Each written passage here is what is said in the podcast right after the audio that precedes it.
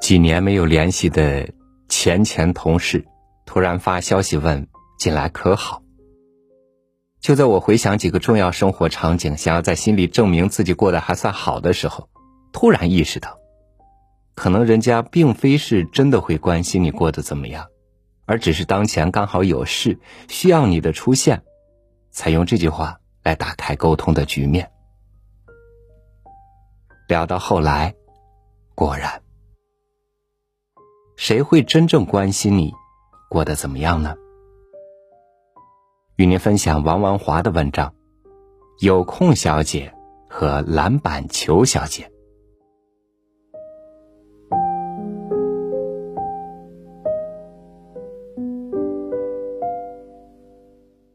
我们常问别人你过得好不好，但很少能从答案中得出明确的结论。我的第一位女朋友让我学到一个简单的判断标准：看一个人过得好不好，就看他有没有空。如果你约他时他总是没空，而且是真的没空，那他过得不会太好。如果他永远随传随到，那他的快乐指数应该很高。越快乐的人，越好约。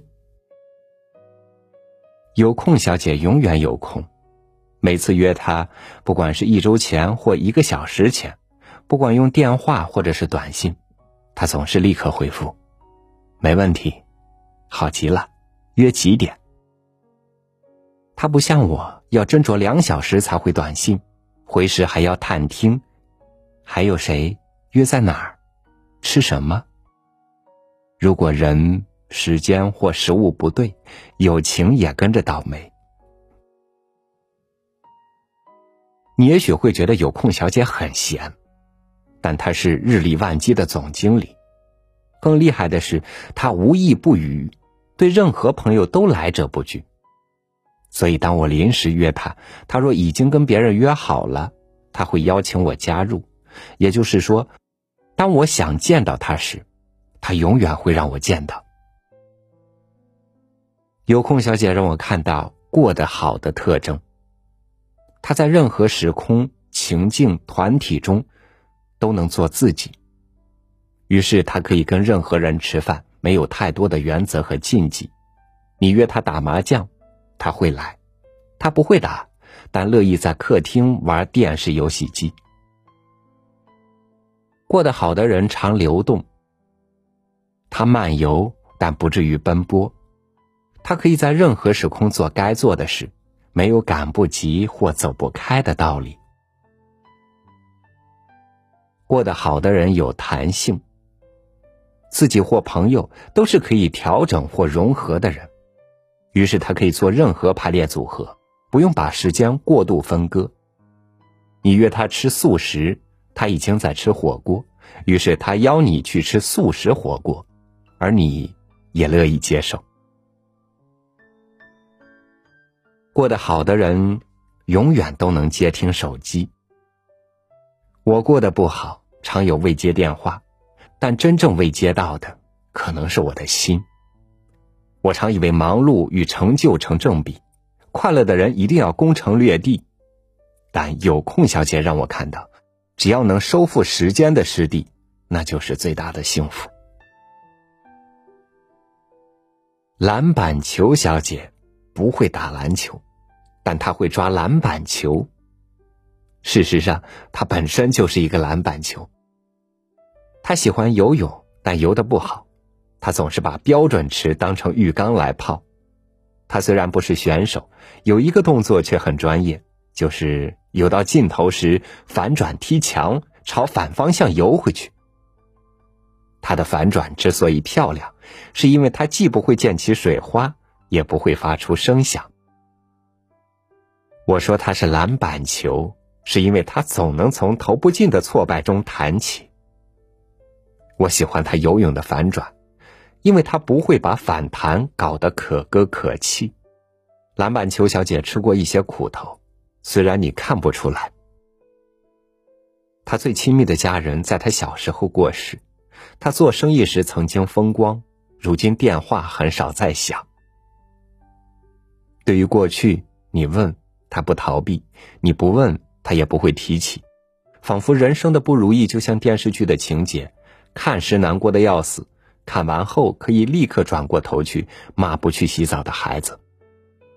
今不如昔的人通常邋遢，但他总是穿 Prada；有创伤的人通常难搞，但他柔软的像蛋糕。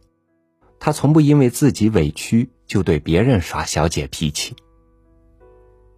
他从不因为人生亏欠他很多就出门要求别人买单。每次出去玩，他总是开着他的宝马把每个人送回家。他走在街上从不带包包。我在他身上看到没有包袱的美好。大部分人球不进篮就滚到界外，游到池边就停下来休息。篮板球小姐不这样，她总是一直留在界内，缓慢却稳定的前进。阻力大，不会让她不敢下水，顶多游得慢一些。人生路，我们都带着包袱。明明没有人对我们开火，我们还匍匐前进。风吹草动都让我们杯弓蛇影。包袱是好的，它让我们不再犯同样的错误；但也是坏的，它让我们看不到新的可能。包袱自然带来成见，所以我们不吃这个东西，不和那个人打交道，活得越久，禁忌越多。篮板球小姐把人生和自己都看得很轻，所以千斤的包袱也都变成空气。他没有禁忌，不管到哪家餐厅，东西都能吃完。他没有远景、梦想和生涯规划，他活着的目的似乎只是把每个人送回家。我认识很多成功人士，他们都是漂亮的空心球，他们的脸从不曾重重摔在地板上。没方向的弹来弹去。我的好朋友并不成功，但我觉得他的球路更有看头。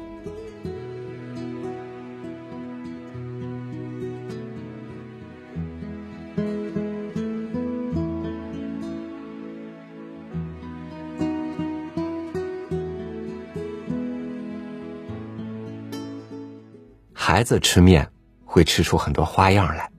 把面绕在筷子上，绕成个大鸡腿来吃，一根一根嗦着吃；还有挑起一根或者是一挑，把筷子举得很高，张大嘴，把耷拉下来的面条末梢接住来吃的。有时候不是生活没有快乐，而是我们失去了快乐的能力。感谢您收听我的分享，欢迎您关注微信公众号“三六五读书”。收听更多主播音频，我是超宇，明天见。